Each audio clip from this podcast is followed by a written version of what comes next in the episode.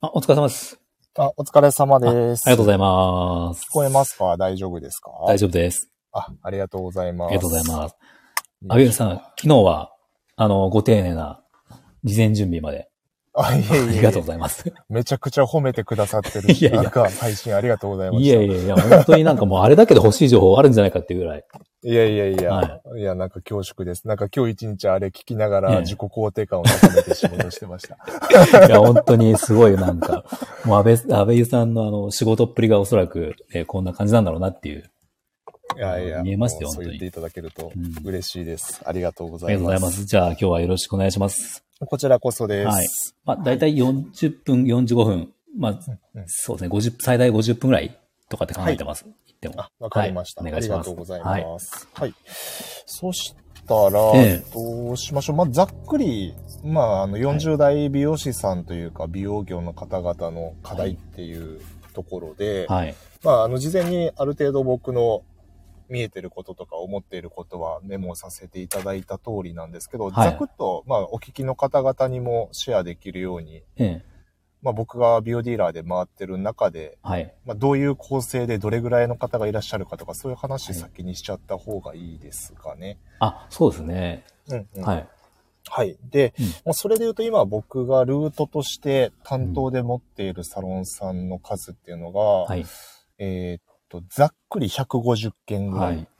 あります。結構多い方だと思いまうんす。まあ、これでもちょっと減らしたりとか、減らしたというか、あのーうん訪問頻度が低くなっちゃったとことかもあるので、はい。うん、そういうところは入れてなくて、まあ定期訪問というか、ある程度ちゃんと担当してるところに絞ってるんですけどね。うーん。でうん。えーっと、お察しの通り、やっぱり40代のオーナーさんってすごく多いと僕は思っているので、はい。多分5割、半分ぐらいは40代オーナーさんのお店かなとうんうん思います。で、次いで多いのが30代の方。はいまあ、オープン独立からうん。うん。10年未満ぐらいの方々ですよね。っうん。ていうところが4割。で、まあ、これはディーラーさんとかその担当の営業さんによるかもしれないですけど、僕は結構50代オーバーのところは少なめで、うん。まあ、1割ぐらいかな。で、60代以上の方になってくるともうほんと数件っていうですね。うーん。なるほど。っていうような構成。まあさすがに僕のとこでは20代のオーナーさんはいらっしゃらないと思います。うんうん。まあなので、やっぱり40代の方が多いかなっていうところではあるんですけど、はい。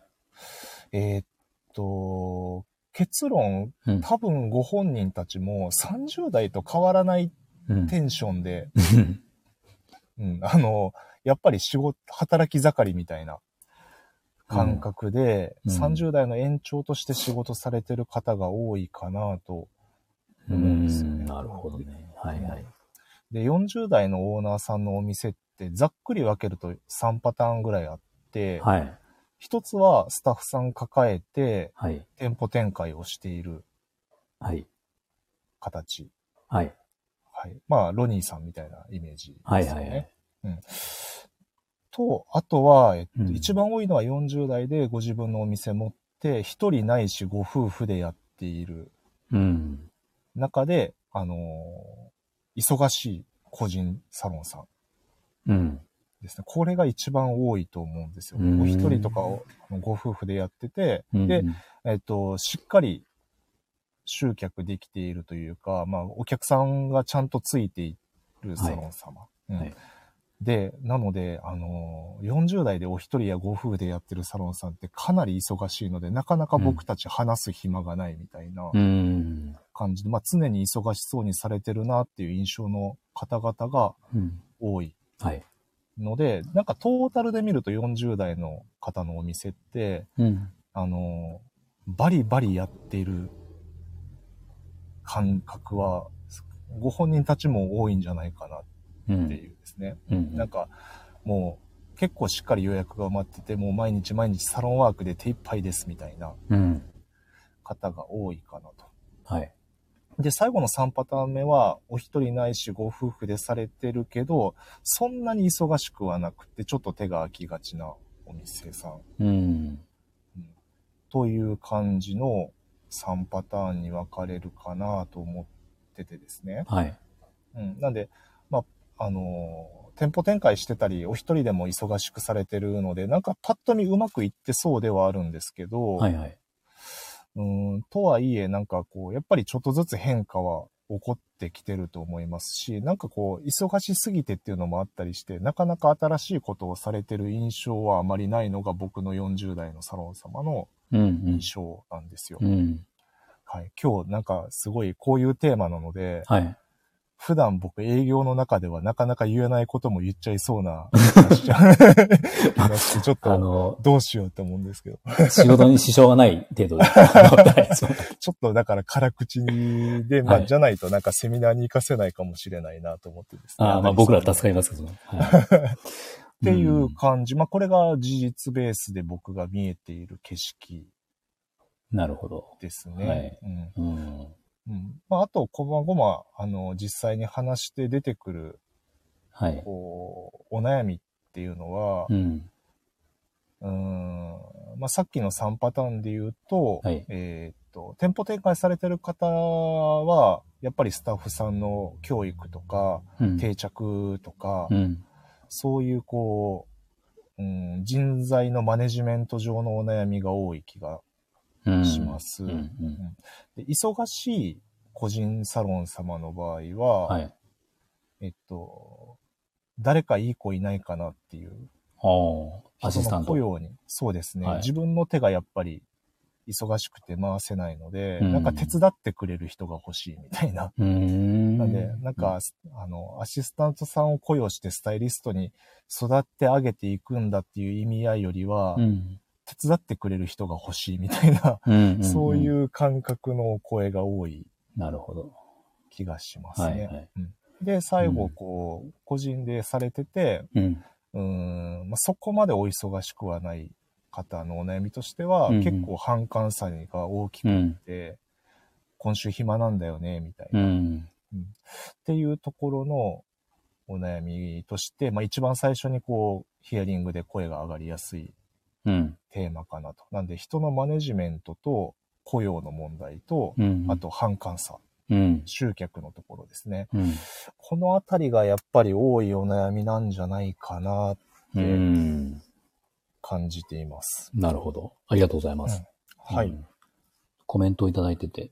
あ、ライトさん、はじめまして、ありがとうございます。ね、まあ、ロニーさんですね。ロニーさん今聞いてくれてるんで。さっき、あそうそうそう。ありがとうございます。はいあ、嬉しい。で、あれですね。なんかあのーうんそう僕気になったのが、はい。まあ一番やっぱり気になるというか、ここ来たいなと思ったのが、その、まあなんか求人もそうですし、はい。えっ、と、まあ集客もそうですけど、うんうん。この30代のオーナーさんと、安倍井さんが、はいからいただいた情報の中で、うんうん。40代のオーナーさん、30代オーナーさんと40代オーナーさんって、結構その、SNS の使い方が、うん。こう、ん差がやっぱ出てるっていう。はい。うん。30代の方が当然やっぱりうまくやっていて、その、うんその方たちの方が求人とか、そういった集客は当然、こう、せあの、結効果が出てるよっていう書いてあったじゃないですか。はい。まあ、それ、その、えっ、と、40代の方たちが SNS をうまく使えていないっていうとこうんがどんな感じ、どんなレベルなのかなっていうのはちょっと、具体的に教えてほしいなっていう。まあわからないで。そうですね。うんあの、結構これは明確で、40代、まあ別にこれ世代で区切る話じゃないかもしれないんですけど、結果的に世代で分かれてるように見えるのが、うん。SNS の使い方で言うと、はい。40代のオーナーさんたちって、うんうん。あの、そもそもの発信量がすごい少ないんですよ。ああ、はい、そうですね。うんこれ内容と頻度の問題なんですけど、うん。内容のところで言うと、あのーあんまりスタイルのアップしてなかったりとかですね。うん。髪型ですよね。そうですね。はいあの、ヘアスタイルのアップが、まあ一番こうお店を見せるのに、まあベーシックな方法だと思うんですけど、うんうんそれが少なくって、どちらかとというと、個人のプライベートアカウントの延長で SNS を使ってるうん。印象なんですよ。はい。うん、なので、あの、えっと、この間食べに行ったラーメンの画像とかが多かったりとかですね。まあよくありますよね。はい。そうそうそうそう。で、肝心のスタイルはあまりこう頻度が高くないし、うんえーっと、まあ、あとはたまに仕入れたあの最近の商品みたいなのを上げてるぐらいなんですよ。それ、ちなみにそれは、えっと、はいそもそもが、例えば、あの、SNS を使って集客をしたいとか、うん。まあできるとか思っていてそれなのか、そもそも SNS で集客ができると思っていないとか、全くそれを使うつもりはないのなのか、どっちが多い印象ですか、えーっと、これ聞けてはないんですけど、うん。多分集客できると思って使ってないと思うんですよ、ああ、じゃあまあそこまでそれには期待してないけど、なんとなくみんなやってるからやっとこうかなぐらいの感じなんですかね。そうですね。ああで、やってる方でも、うん。スタイルのアップと商品のアップなので、うん。なんか、あの、自分のお店の強みとかはあんまり出せてないんですよね。んで、これに対して30代ぐらいの。勢いのある若手のオーナーさんたちの SNS の使い方っていうのは、はい。あの、同じスタイルのアップ目的でも、うん。圧倒的にやっぱ頻度がうん高。いうん。です。で、内容もそのヘアスタイルのアップだけでなくて、うん。まあ、商品のことがあったり、キャンペーンのことがあったり、お店の強み、うちのお店だったら、例えば一人一人の骨格に合わせてカットしてますみたいな、うんこういうところの発信もちゃんとバランスよくしている。なので、どういうお店なのかっていうことと、どういうスタイルが得意なのかっていうことと、はい。あの、今のおすすめのメニューのことうんがバランスよく、あとリクルートですね。あの、はいスタッフ募集してますっていうのを、この4つをほぼ毎日やってますね。うん。これ、あの、画像とかぶ文言は全く一緒なんですけど、やっぱり毎日休まずに同じことうをん。同じ時間帯にアップしているっていう、うん。ここはかなり大きな差になってるんじゃないかなって。もう、あのー多分、あれですよね、40代、まあ、その、やってない方たちって、まあ、僕の周りもいるんでわかるんですけど、なんか、その方たちが多分、そう、ややっていない間っていうか、まあ、例えば10年、まあ、10年もたない、5、6年の間に、はい。SNS の集客が、例えば、インスタとかが、まあ、集客で使われ始めた頃って、はい。ヘアスタイルをまあ上げてる、例えばヘアスタイル毎日上げてるっていうのでも、まあそこそこ十分それでできたと思うんですよ。集客が。けどなんか今ってもうヘアスタイル上げるのって当たり、とりあえずなんか当たり前というか、大前提にとりあえずヘアスタイルはないともちろんダメだし、はい、それが毎日っていうのはもう当然、当然の上で、はい、さらにその、なんでしょう、特徴とか強みとか、もうなんならその、ね、そこでプライベートというか、少しプライベートとか、はい。ってなってくる風になんか多分一周回って今なってる感じじゃないですか。なんかもううんヘアスタイル上げるだけだと全然それでも来ないんで実際。うんうんうん。もうだから一周二周回ってるところに多分もう置いてこ、置いてかれちゃったような感じですよね、多分。そうですね。うん。で、まあ、フィードもそんなにやっぱり数がなかったりするし、はい。うん、使い慣れてないわけじゃないと思うんですけど、なんかその SNS を頼りにするとか武器にしようとしてないうん。感じはしますようね。ん。うんそしたらじゃあその SNS をもし頼りにしていないとして、はい。まあ求人集客っていうのは、はい。一番まあ頼りにするとしたら、ホットペッパーとかになるんですか、そうなんですよ。結果的に、うーん、求人は結構人捨て頼りになっちゃってる感ありますし、だから結構僕たちディーラーさんに、誰かいい人いないかなっていう相談が気がちだったりするんですけど、うん。僕たちもそれを言われても、やっぱり斡旋はできない。できないですよね。もう、そう、トラブルにしかならないっていう あれ、なん、なんでみんな、みんなというか、その、ディーラーさんに相談する人は、なんでそれができると思うんですかね？いや、これ僕も不思議なんですけど、うんどうやらディーラーさんによっては紹介してくれるところがあるみたいなんですよ、ね。ああ、そっか。うんでも、僕からすると、やっぱり危険が伴うし、うん。なんかトラブルになった時にご迷惑かけてしまうので、うんうん、そうです引き抜き。みたいになっちゃうわけですから、うんうんまあ、よっぽどなんか今現場離れてて、ママさんとかで、うん。例えば、あの、一回出産を機にハサミを置いてる人と実は繋がってて、なんかそろそろ戻りたいみたいな方がいらっしゃればご紹介できるんですけど、ああ、まあそっか。なかなかないいんでですね、そういうのも。うんまあ基本だって、お店のたで繋がってますもんね。個人じゃなくて。そうそうそうなんですよね。っていうのがあるのと、はいまあ、あとは集客に関してはやっぱりホットペッパーさんに頼ってるのかなっていううん。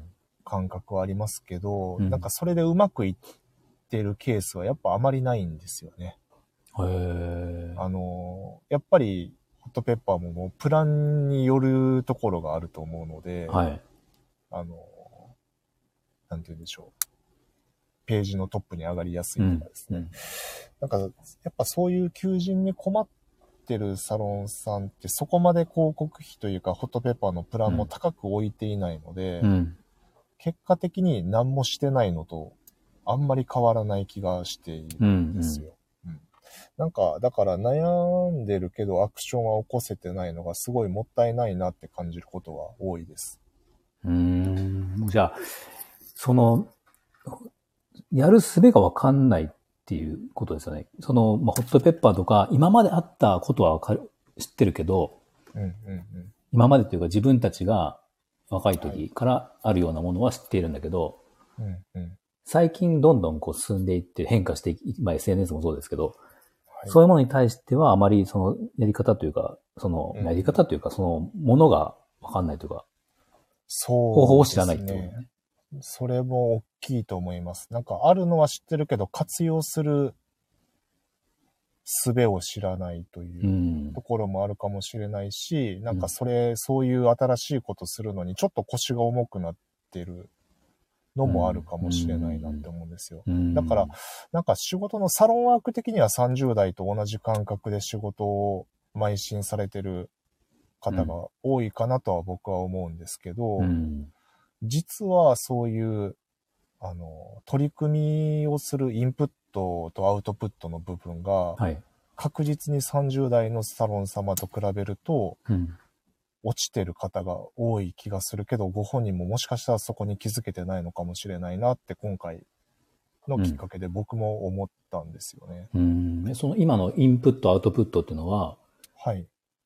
それって具体的に、な例えば、えっと、例えば、まあもちろはんその SNS の今、今のトレンドとか伸ばし方とかもそうですし、はい。もっとわかりやすいところで言うと、うん。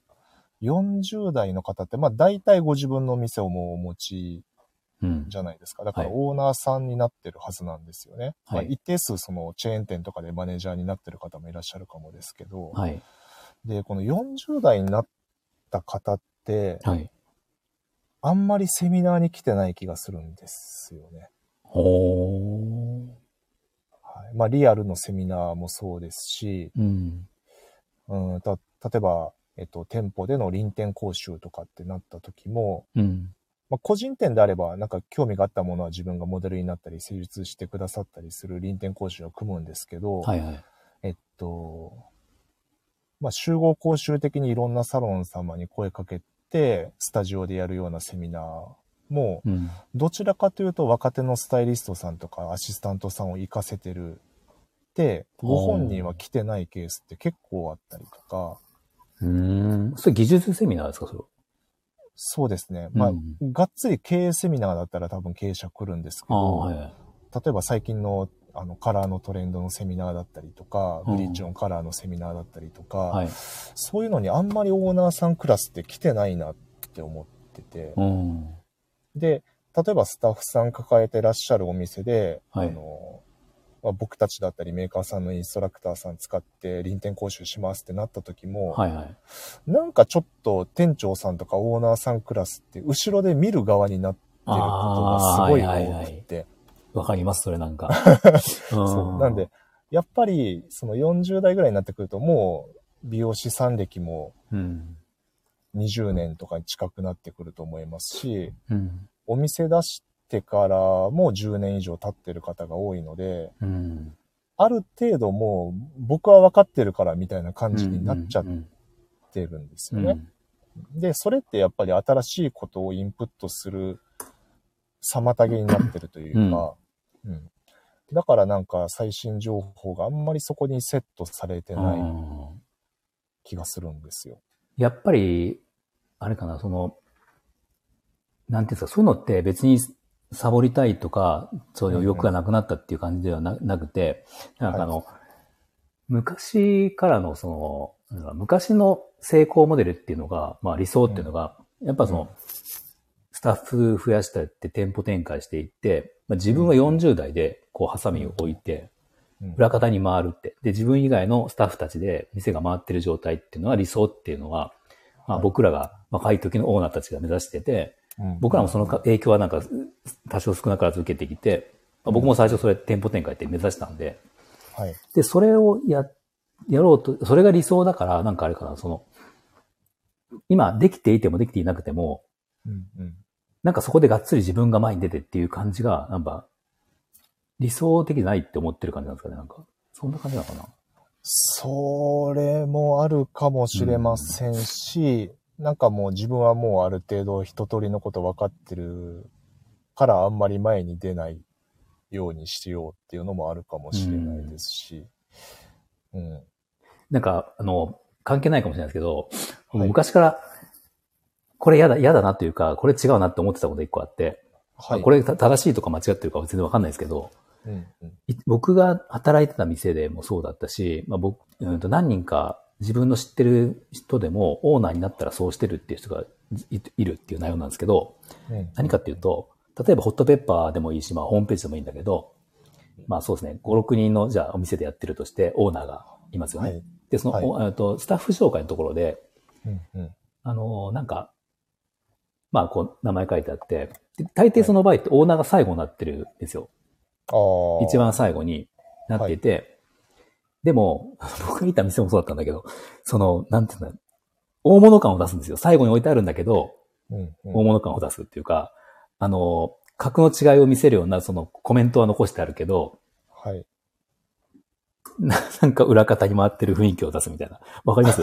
あの、わかりやすい、例えばわかりやすいのは、えっとはいそうじゃなくて全くわかりやすいやつだと、カット料金が違ってる店もあるじゃないですか。今あるか昔とかよくあったけど、オーナーは特別料金っていうのがよくあるじゃないですか。はい。まあ、それはわかるんだけど、その、そうじゃない場合でも、例えばカット料金が仮に同じだったとしても、はいえっと、スタッフ紹介で、ボンボンボンって名前書いてあって、はい。明らかにだから一番最後に載ってるのオーナーって見たらわかるんですよ。顔顔とかも見たらわかるし、なんなら写真の撮り方すら、そうです、ちょっとオーナーだけ影があったりとかして。そうですね。あの、腕組んでる感じの。そうそうそう。で、でなんか、まあなんなら写真まではあれだけど、こコメント、ロニー、ロニーさん、ロニーさん一応。あ、インさん、こう、来てるこんばんは。そう、ロニーさんもそうだ。そう。でなんかね、わかるんですよ。あのでも、ロニーさんは、喋ってて全く違う、あの、そう、わかるんですよ。違う雰囲気わかるんですよ。そうじゃなくて、はいうんうんと、いやもう、言ったらなんか僕はもう一通りやって、えっ、ともう、基本的にスタッフに任せています。ただ、はえっ、と、技術が一番上手いのは僕だから、うんうん何かあったら僕に来たら大丈夫だよ的なコメントが書いてある書いてある場合が あるんですよ。なるほど、なるほまど。何人か僕知ってるんですけど。はいそう。あれはだから、まあ別にそれが悪いかどう悪いとかは言えないし、まあ合ってるか間違ってるか僕もわかんないんだけど、うんなんか、なんかそれだとスタスタッフもなん、なんだろう、前に来れないというか、いつまでだっても基本、お前まで表出てってねってスタッフに言ってるけど、俺は裏に行くよって言ってるけど、うんでも実は主役は俺だよって言ってるような感じじゃないですか、要は。そうですね。そんな感じ、話それちゃったけど、そう。うんうん。そこなんかだから、なんでしょうね、新しいこと、そうか。そうなんだ。だから、うあんまり情報を取りに行ってない方も多いんですよね。なんか、それまでやってきたことで、十分お店を回せている。まあ、事実回せてると思うのでうん、うんうん。なんか、それなりになんか今新しいことをするのは若い子に任せて、僕は今までやってきたことでやっていきますみたいな、なんかちょっとその、他のスタッフさんたちと一線引いてるああ、そう、そうですね。方は確かにいらっしゃいますね。うん。うんまあ確かにそれって昔ね、昔というか、まあ今もそうかも、そういうとこあるかもしれないけど、うんその、成功モデルというか、まあ結局うん、店舗展開するのって、まあ、いろんな理由はあると思うけど、一つはうん自分がいなくてもうん回ることっていうのはまあ一つのあれじゃないですか、目標というか。はい。まあそれはあると思うんだけど、その何、あの、安倍さんが教えてもくれた情報の中に、はい。まあ最初に言ってくれたけど、150店舗回ってる中で、はいな。んだっけ、8割？だから8割、7割5分か。あ8割か。8割は個人店なわけじゃないですか。そうですね。ね。うん。ってことは、だから、そんなにないんですね、そういう店って。その、何人もいて、そうですね。うん。まあ、あの、僕があんまりそういうお店を持ててないというのもあるかもしれないんですけど、でもやっぱり全国的にも個人店の割合は相当高いと思うので、うん。スタッフさん雇用してる率は本当2割ぐらいなんじゃないかな。その中で店舗も複数店舗展開してるっていうのはもっと一握りになってきますね。まあ地方なのでなおさらっていうのはあるかもしれないんですけど。まあそうですね。うん。うん、うん。ですね。うん。うんまあ、あとはその、お一人でされてて、うんそんなに忙しくないサロンさんって、うん。これはまたちょっと違う、あの、背景があるかもしれないんですけど、はいはい。あの、うまくいってない時って、うんなんかよりアクションが少なくなっちゃうことって人って往々にしてあるんですよ、うまあ気持ちはわかりますね。うん。なんか、まあ暇だし、うん。あの、売り上げもそこまで立たないけど、まあ、なんとか生活していけるぐらいのところは固定客のお客様で取れてるギリギリのラインとか、うん。あと奥さんも共働きで、まあ、二人の収入ならなんとかやっていけるみたいなうん。ところでも、あの、まあ、良くも悪くもお一人サロンさんならなんとかできちゃううん。わけじゃないですか。人件費がない分。そうですね。うん。なので、そういう方の場合、うんなんかそもそもの気力が落ちちゃってて、はいなおのことインプットアウトプットが進んでないみたいなのは、うんちょっと無気力感が出ちゃってるう感はん。あるなって思うんですよ。でもその場合は、その、まあ今はじゃあそれなんとかっていうことかもしれないけど、うん。それすらも維持できるかどうかって保証ないわけじゃないですか。そうです、そうです。それに対してとかってどう、どんな感じなんですかねそこまで考えてない、で考えられてないって感じなんですか？うん。っていうふうに少なくとも僕たちディーラーさんの目線からするとそう思っちゃうんですよね。で、なんかこういうことやっていきましょうよとかっていう提案ももちろんさせていただくんですけど、うん。やっぱり何かと理由をつけてなかなか、あの、腰を上げられないので、うん。僕たちもこう、どうしていけばお役に立てるかがすごい難しい。なんか、ディーラーさんが一番辛いのって、うん。あの、商品買ってくれないこととかじゃなくて。あの、そもそも、あの、経営とかサロンワークに対して気力が少ない方と接するのが僕たちは一番結構うん。寂しい気持ちになっちゃうんですようん。ね。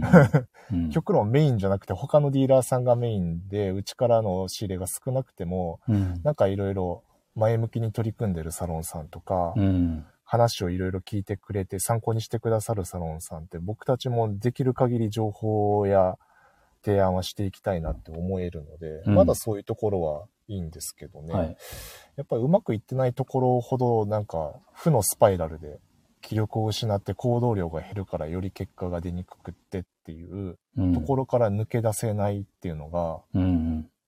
なんか難しいし、見てて寂しくなっちゃうなって思うところですうね。ん。なるほど。うんうんあのーこの今回のコラボライブはい。で、あのーまあ、ベイさんにはお話ししたんですけど、セミナー、5月に、うんうん。まあ、僕はセミナーを、はい。まあ僕一人すじゃなくてねセミナー登壇。いえいえ、あのーね、その今コメントくれてるロニーさんと僕ともう一人あの、あげつまさんっていうね、あコミュニティをはいこの間、インスタライブそうですそうです邪魔しました。あはい。そうですね。まあ3人、プラス、あとあの、そのコミュニティメンバー何人かサポートしていただいて、その、はい。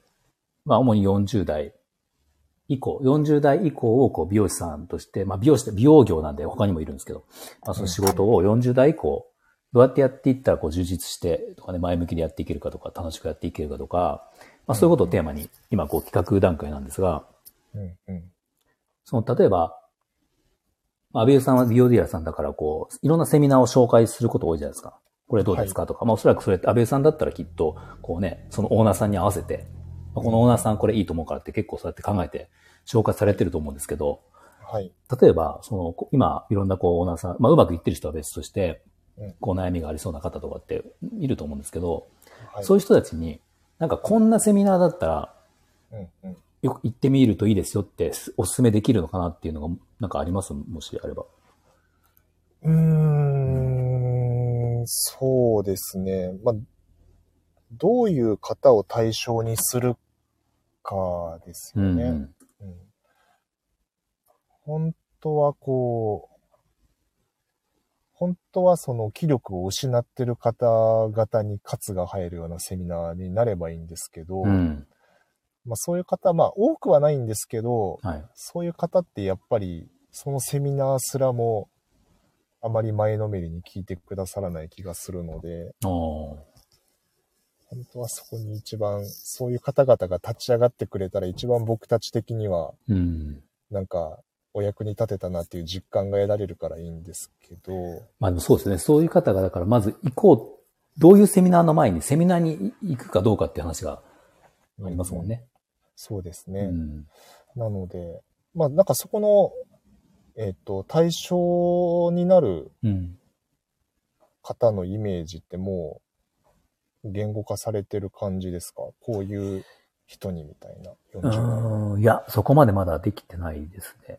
うんうん。えっ、と、40代以降の人生をっていうところがまずあって、うん。うんうん。まあ、結構最近あの、ママさん美容師のコミュニティ、あ、この間その、あの、秋妻さんとライブした後に、えっ、と、うんうん安倍さんも来てもくれましたね。あの、ママさんコミュニティ運営されてる、あはいはい。そう、有効園長っていうか3人でライブしてて、でまあ、はいその辺のつながりとかでママさん美容師さんとかも、うんちょっと興味を持ってくださって、来てくれそうなので、はい。うん、そういう、そっちにもちょっとこう、目は向けているんですけど、なんで具体的にその、何？?40 代じゃどんな美容師さんがっていうところまでは、うんうんうん、言っていないけど、ただあの、今、ロンジさんが言ってくれてる、価値とか強み発見みたいな雰囲気っていうのはまああるかなっていう。なるほど。うん。そうですね。なんか、それで言うと、40代に入ったからこそ考えないといけないことって実はすっごいたくさんあるんだよっていうことを僕たちは言いながらセミナーを集客したいなと思ってて、ほうほ冒頭最初の方にもお伝えした通り多分いろんな変化があったりとか、いろんな打ち手を打っていかないとダメだっていうことに気づけてなかったりとか、う。うん。なんとかできちゃってるって思ってる方が結構多い。印象なんですよ。うん、うん。だから僕たちディーラーさんも多分50代の美容師さんっていうラインは作ってる気がするんですけど、はい。3、40代って結構セットにしてしまってる気がするんですよね。ああ、30代と40代分けて、分けずに。はい。はい。20代の方はまあアシスタントさんとか、うんジュニアスタイリストさんみたいな、若手スタッフさんみたいなくくりにして、はい。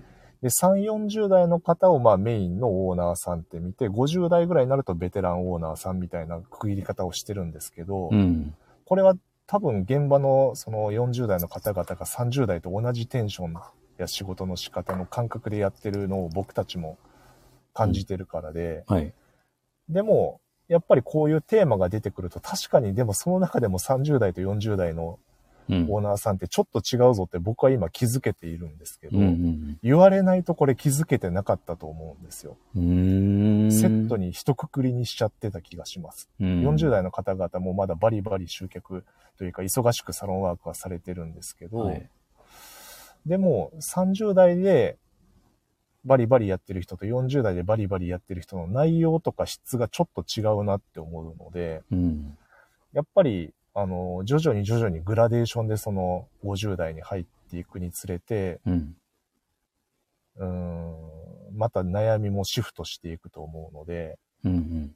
まあ、体力的なものもそうかもしれないですし、うんなんかその勢いのある若手サロンさんになんかお客様取られてるような気がするとかっていうのも出てくるかもしれないですし、うん。すね今は忙しいですけど、5年後とかに、うん。あの、反感さが出てくるかもしれない。うんなん。か、お客様のサイクルが伸びていったりとうか、ん。それこそ失脚が知らず知らずのうちに失脚が積み重なってて、うん。5年前は毎日すごい40代でも忙しかったけど、40代後半になってきて、なんか忙しい時と暇な時の差が大きくなってきた気がするみたう。いなんことになるかもしれないので、はい。なんかその40代実はいろいろ立て直し時期なんだよっていうのを、うん。あの、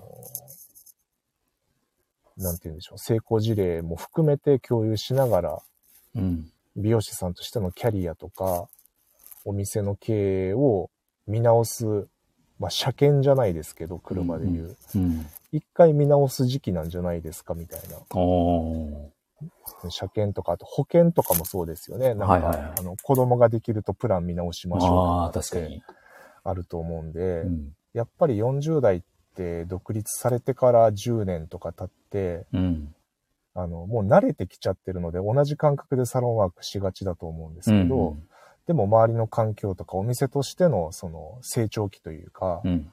やっぱりその、うん、一回踊り場に立ちがちな時期だったりするので、はいはい。いろんなその店舗のコンセプトだったりとか、うん提供価値みたいなことを、あの、見直して立て直してるサロンさんがやっぱうまくいってるみたいですと。うんで。そういう情報だったりとか、交流会ができるセミナーがあるんで、よかったらどうでしょうかっていう声掛けを僕ならするかなって思ってます。なんかだから、頑張り方がずっと一緒じゃダメってことですよね。その、そうですね。多分ね、頑張りたいというか、その、向上したいっていう気は絶対あるわけじゃないですか。店やってたら、まあ基本的には。うんうんうんうんまあなんかその頑張り方がずっと30代から頑張ってきて、はい。もうほんとさっきのね、見直しじゃないけど、うんうん頑張る方向とか、方法とかをどっかでやっぱ変えていかなきゃいけないけど、それができないっていう、できていないってことそうですね。ですよね。うんなんかやり方のチェックというか。そうですね。それいいかも。あの、30代、さっき話してた30代から40代にかけて、はい後半になってくるとお客様が減るとか、あの、うんそういう話ってやっぱりいろいろ聞くじゃないですか。聞く、うん実際それはあると思うし、はい。なんか結構美容業界の中では当たり前にそんな普通に、まあそれはそうだよねっていう話になってるけど、うん実際でもこれってななんでだと思います？理由。安倍優さんから見たら。うーんないことはないじゃないですか実際。そうですね。うん。本来はお客様と一緒に年を取っていくみたいな美容師さんのキャリアってあると思うんですけど、はい。うーん、なんか失脚理由ってやっぱりなんとなくが多いうん。ので、なんかその新鮮味とか、うん。お店をどこかで応援できなくなった時に他のお店に行かれちゃうんですよね。なるほど。これは40代の方のお店から同じくうん40代の同世代の中で、あのお客さんが移っちゃうケースもありますし、うん。うん、なんか若手のちょっと今、おしゃれな勢いのあるお店がどうやら近くにできたみたいだから、家から近いし行ってみようかなみたいな形でそのまま取られちゃうケースもありますし、はい。うんまあ、いずれにしてもなんかお客様も、うん。なんかいつも通りが必ずしもいつもいいわけではなくって、うん。うんなんかお店として常にいい美容室、いい美容師さんに切ってほしいって、なんかその新鮮さであったりとか、うん。なんか仕事に前向きに取り組んでいるとか、お店としての雰囲気がいいとかっていう、うんなんかそういう空気感みたいなものもうまく言葉にできないんですけど、うんうんあると思うんですよ。多分それが一番大きいですよね、きっと。そう。だからなんとなくずっと通ってるけど、うん。なんかなーなーで、あのーなんて言うんでしょうね、新鮮さがなくなるというか、うん。なんか、作業みたいに切られてるとかって思うことがどうやらあるらしくってですね。ああ、まあ確かにね。うん、っていう、うんまあ、これはそのスタイル、提供されるスタイルのうん。新鮮味かもしれないですし、接客とか店舗の雰囲気とかいろんなこともあるかもしれないんですけど、うん。うんなんかよく、その、昔、昔というかね、こう何年か前からよくある40代男性定年説みたいな話、男性美容師40代、40歳定年説みたいな話とか、はい。あその先、その30代から40代にかけてお客様が減るっていうところで、うんなんか俺理由としてよく業界で言われてるのが、はい。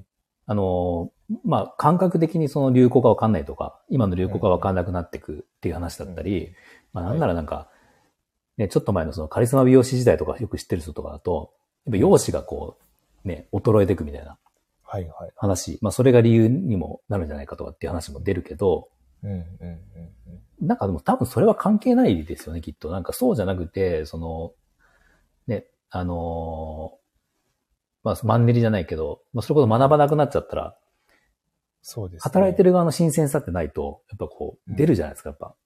はい。なんかこれ自分の本当反省点とか、あの、経験談でもあるけど、うん。やっぱり、例えば新しいメニューを入れて、入れ始めた時とか、あのー新しいことを何かしようと思ってる時っていうのは、まあ、僕もそうだけど実際なんかお客さんに接する感じが全く違うんですよね。うーん。自分でやってて思うんですけど、はい。そういうのがなくなっていくと、僕も実際なくなかった時期があったのはわかるんですけど、うんうん。うん。まあ本当マンネリで、はい。なんか接客は別に雑にしてるわけじゃないけど、うんうん。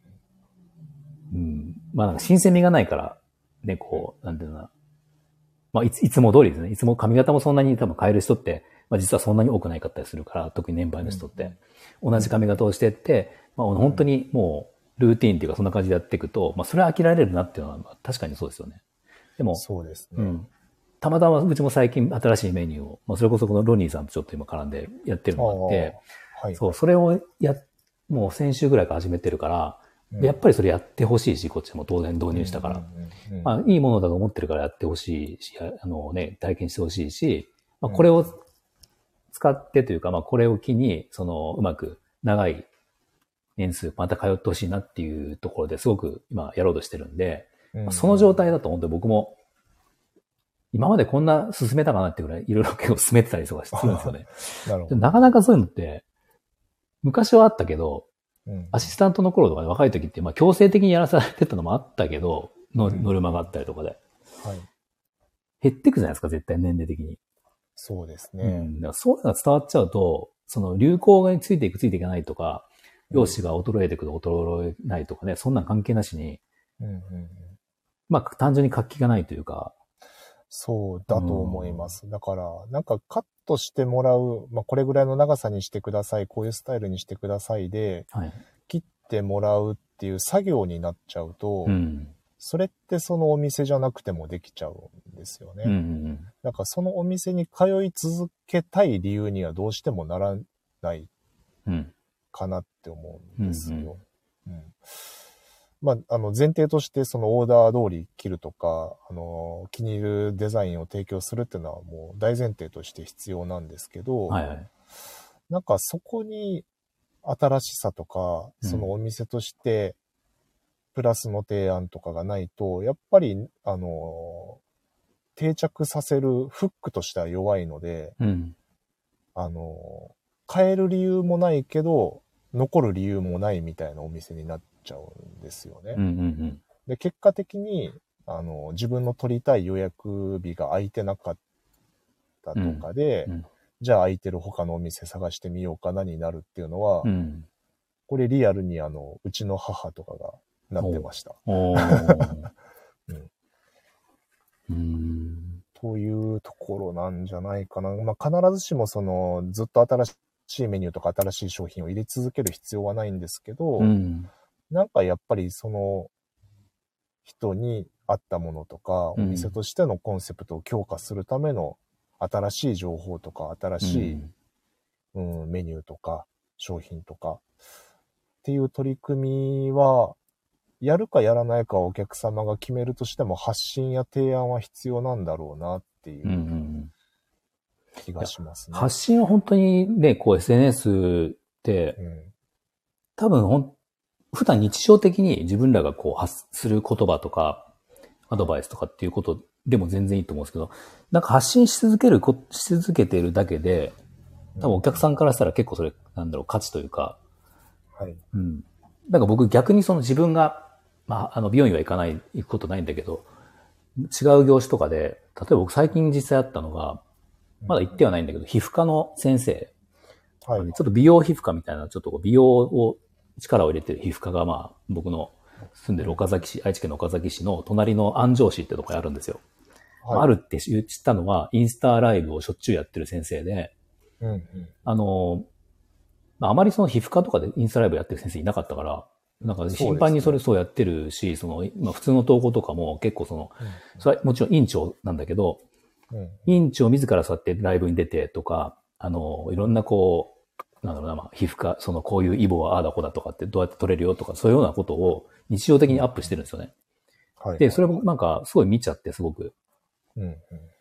多分皮膚科、美容皮膚科なんて、そのこの辺だっていくらでもあるんですけど、なんかもう、なんていうんですか、あのせ洗脳じゃなくて、こう、すり込みじゃない、すり込みか、すり込みみたいな感じで、なるほど、なるほど。。そうなんかあそこの先生はすごく知識があって、で、しかもただの皮膚科じゃなくて、美容に力を入れてる皮膚科さんで、はい。うん、だからなんか、シミ取りとか、もしやるんだったらあそこに行こうかなって僕思ってるんですよ、今、ずっと。うんうんうんまだ行ってはないんだけど、なんかそういうのって結構あって、なんか、でも実際多分その人より優れてる先生もいると思うし、まあ、いる優れてるかどうかわかんないけど、いくらでも皮膚科っていっぱいあると思うから、はい。なんか、もうそれだけでもすごい、なんていうんですか、もう価値が、価値じゃないですか、もうすでに。行ったことない僕が価値を感じてるんで、うんうんうん実際の実力関係なく、その発信次第で、なんか一旦その、実力が、あ実力あるように見えるというか、まあ価値が高く見見せることがまずできるなっていうのは、うんうんすごい思うし、まあそれで実際本当にそこで実力ある人だったらね、それでもし来てもらえれば、当然リピートになるだろうし、うんうん発信をしないのはもったいないですよね。そうですね。うんだから、やっぱり、何々といえばどこどこみたいうんな、うん。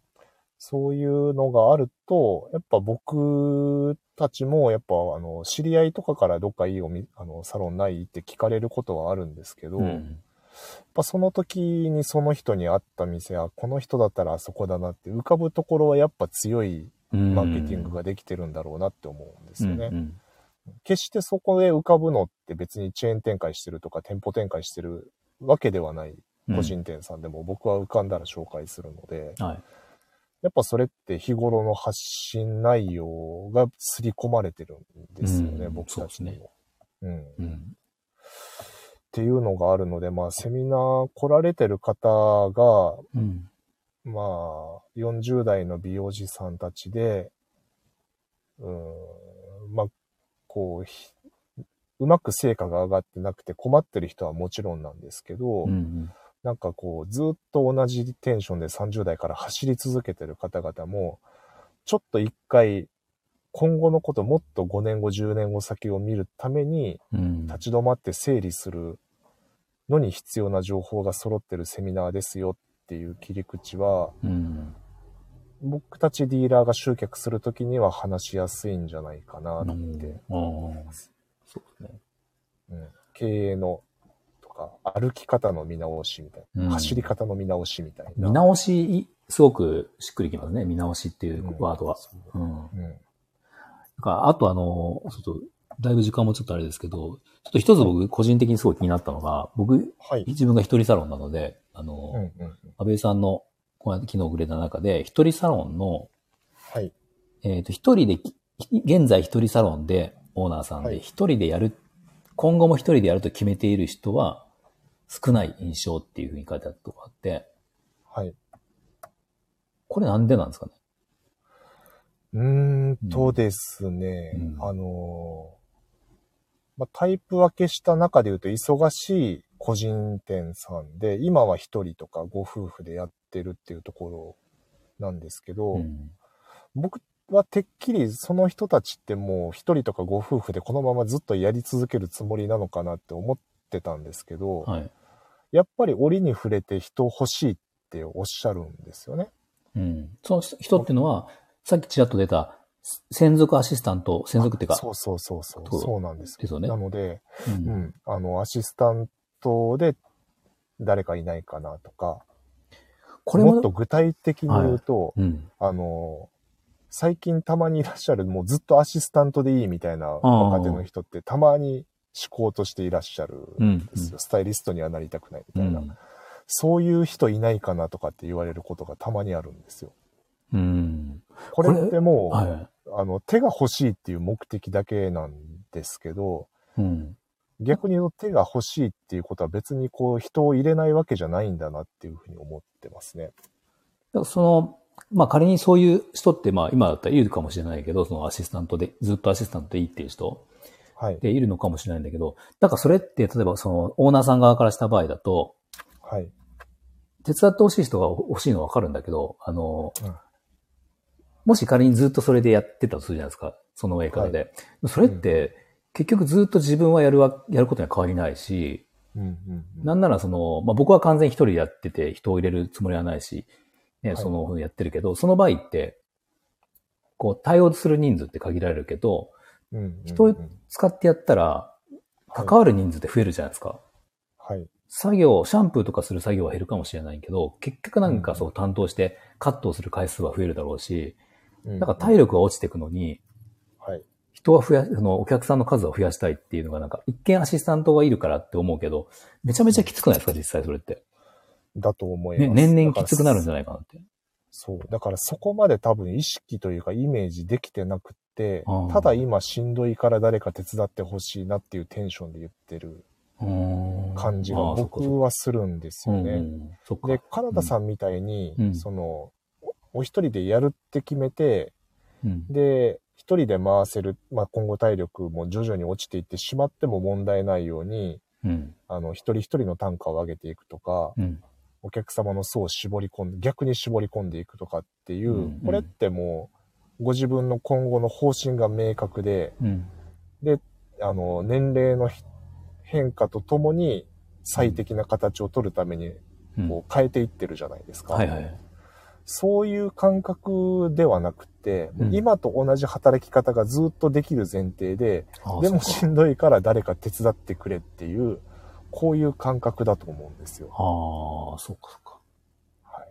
うんちなみに、副業とかはどうですか？まあ、そあんまその話はしないか。そうですね。えっと、ほぼいらっしゃらないと思います。あの、まあ、株とかやってる人はいますけど、はいはい。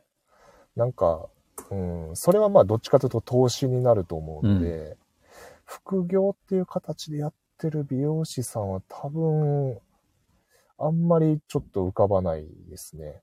うーん。そうか。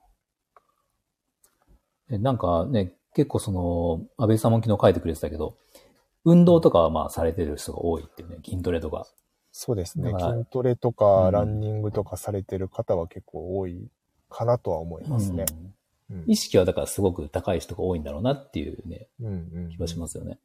はい。まあやっぱりその体型の変化とか体力の低下みたいなところは多少は意識されてるんだろうなってそういうところを見ると感じるんですけど、うん。なんかそのそこで体力つけてるから働き方はキープでみたいな。体力勝負でってことね。そうそうそう。っていう感じなのかなっていうふうに僕は見てますけどねう。ん。まあ確かにそうですね。うん40代。まあでうん。まあ40代も前半とかであればうん多分その感じでいけちゃうんだと僕は思うんですいやもうまさにそうだと思う。僕も本当それまさにそうで、いけちゃゃうし、いけると思ってました、僕も40代まで。うん。うん。いや、前半まで。でも後半になって、別に、まあいける、今は別に大丈夫だけど、比較的、まあ僕はその幸い病気とかないからいいけど、うんうんでもね、前もちょっとあの話したかもしれないけど、その、体を壊した、ちょっとしたなんか怪我とか、まあ風邪もそうですけども、ちょっとしたことが、ダメージがでかいっていうのはやっぱあって、うん長引くんですよね、何日しても。なんかうん。だからそういうのは経験すると、ああまあこれはちっちゃな長引きだけど、本当に大きなことが起こった時とかね、まあなんか風邪もこじらせることもあるだろうし、うんうんそうなっていくと、あやっぱ違うのかなっていうのは、後半になって思いました、やっぱ。そうですよね。だからそういうところも含めてもっと現実的に今後のことを一回考えてもいいんだろうなっていう、キャリアプランとかお店の進む方向性って、オープンするときはこう、あの、経営計画とか立てて、はい。事業計画か、事業計画とか立てて、とりあえずこうオープンさせて、はいはい。まあ、ご自分がオーナーでもう生活していくためにもがむしゃらにやっていくと思うんですよ。うん。で、それで5年とか10年走り続けた感覚の中でうんやっていってるので、はい。うん、なんか、そのままだといけないところに差し掛かるのが40歳とかなんじゃないかなっっていうふうに思いますね。まさしくそうだと思います。うんうん、そうか。あっていうところかな、いや、すごいでもいい話をたくさん聞けました。ありがとうございます。まあ、あとは雇用とか人のマネジメントになった時も、これ最後になるかもですけど、うんはいはいえっと、30代の方と40代の方って結構分かれてるのが、うん。えーっと、あの、40代の方々からすると、アシスタントさんとか新卒の子たちとかって、うん。20個ぐらい違うんですよね。そうですね。はい。うんで、この、えーっと、さすがに20個とか、えと二回りとか離れてくると、うん。あの、どう付き合っていいのか分かんないんだろうなって思う。ああ、まあ、それあるでしょうね。その、うんえーっと、オーナーと従業員としてみたいな。うん。で、この距離感がやっぱり難しいので、うん。40代の方々で、まあ、店舗展開うまくいってるところも含めてなんですけど、うん。あの、えっと、働き方、雇用条件のところしかいじれてない感覚がすあるんですよ。うん。うん。休みの日数を他店よりも良くしてるとあか、あ、はいはい。初任給を他よりもちょっと上げてるとか、はい。勤務時間をシフト制にしてるとか、うん。あの、産休育休の制度を整えてるとか、うん。こういうところを結構、まあ、やってるところが、まあ、人が集まってきてる感覚はあるんですけど、うん。でも、それだけでもなって僕はちょっと思ってて、うん。環境は整えてますう。っていうんところだけなので、入って長く続くかどうかとか、そのお店に愛社精神が湧くかっていうとちょっと違うような気もしてて、うん。で、30代ぐらいの方で雇用マネジメント力入れてる方って、うん。そこにプラスして、まあ多少その40代のうん。店舗数が多い展開されてるところよりも条件多少悪かったとしても、うん。オーナーさんとスタッフさんの距離感がすごい近いんですよね。うん。あの、友達みたいな関わり方をしてる、それがいいのかどうかわからないんですけど、やっぱりなんかその人間関係うまくいかせてて働きやすい職場にできてる、うん。できるように努力してるのがすごい30代のオーナーさんから伝わる気がしていて、うん。うん、なんで、あの、まあ、さっきの講習セミナーとかで言うと、はい。一緒にセミナー受けに行ったりとか。一緒に最前列座ったりとか、うん。うん。っていうのをすごい意識的に、もう多分十分分かってることでも、うん。一緒になって受けて、一緒になってリアクション取って、うん。なんなら、あの、スタッフさんが質問しないときに、分からない体で自分が質問投げてスタッフさんに理解を促したりとか。そういうこう、距離感でうんされてるところが僕は見てて、うまいなとは思います。まあ確かに小、ちょっとした小規模サロンで、うんその、おなんか、例えば、ご夫婦二人でやってて、そこに一人ポンってスタッフ入って、うんうん。そこの距離感あったらもう居心地悪いですよね、どう考えても。そうですよね。まあ、少女じゃなくても、3、4人とかでもね、そうだけど。うん、だからなんか、まあ、休み多くて給料良くても、定着に果たしてどこまでつながるかっていうのはう、ん。微妙かなって思ったりはするんですよね。まあ、結果的にその、あの、労働環境はいいので、はいある程度勤めてうん。移籍しちゃうとか、独立しちゃうとかっていうのはやっぱりあると思ううんで、ん。そうかこ。この差は結構世代間、まあこれ、あの、教育に対する考え方がやっぱり見て覚えろとか、うんうん。結構あの、あの、パワハラまでいかないにしても強いマネジメントで、あの育ってきた方々が40代だったりすると思うので、そうですね。うん。で、あうん30代の方ってちょっとそこが嫌だった記憶があったりとか経験があったりとかして、うん。自分はもうちょっとライトな感じでマネジメントしようとかって思ってる方が多いのかもしれないなとは思うんですけど、あれ何歳ぐらい前、その4今40代、30代で分けちゃってるけど、その、い、つぐらいからですかね、あそのパワハラっていうの、まあ僕らはもう完全にだから僕なんかパワハラで育ってるけど、うんうんうん。その、それがパワハラになったのって、まあこれ年々その差って年代が変わっていくじゃないですか、その境目が。うんうんうん今で言うと、な安倍さんではいくつでしたっけ？僕38です。?38。38だと、もうあれですかもう僕ら、僕らと、そのパワハラ受けた僕らと、もう、そ 向こうが、向こう側っていうか、そっち側ですか若い側ですか？いや感、覚。まあ、僕ら結構過渡期なんですよね、今の30代後半って。あのー、うんハラスメントまでいかないにしても強いマネジメントとかうん。は受けて育つ世代ではあるんですよ。まあ、あの、うん、もっと前と比べると、だいぶ緩和されてるのかもしれないですけど、あ今みたいに結構、あの、腫れ物に触るというか、はい。あの、すごい、まあ、あの、上司側も気にしながらはいはいはい。マネジメントしてる時代ではなかったので、あ、うん。なんで35以下ぐらいじゃないですかね。ああ、そうのか。じゃあ、もうそうすると完全にもう40代、40以降は、もう完全にじゃあパワハラを、パワハラ OK の時に育った人たちなんで、完全に。だと思います。で、僕らより2、3個下ぐらいの世代が完全にあの、ゆとり教育になってからの学校生活を送ってる方々なので、まあそこの差もあるかもしれないですけど、うんなんか自分らしさとか、うんうん。いろんなその、うんコンプライアンスとかそういう感覚が強く持たれてるので、多分30代うん半ば以下の方々かなって思いますね。ほんで本当いろんな意味で境目、ちょうどあれですね、安倍安倍さんぐらいの、まあ、30、本当にそまさにさ40、30代の境目が、はい。そのパワハラ関係もそうだし、多分 SNS あたりのあれもそうですよね。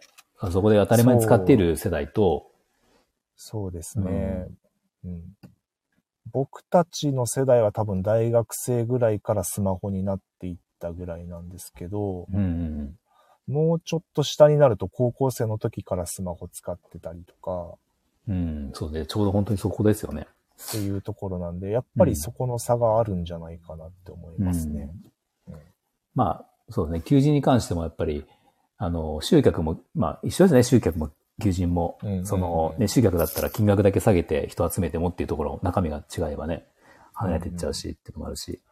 そうなんですよ。うん。だから打ち出すところがその、労働環境だけになっちゃってるか、うん。もっとお店としてこういう人を待ってますとか、こういう、うーんとコンセプトでやってますとか、こういうスタイル作ってますとか、うん。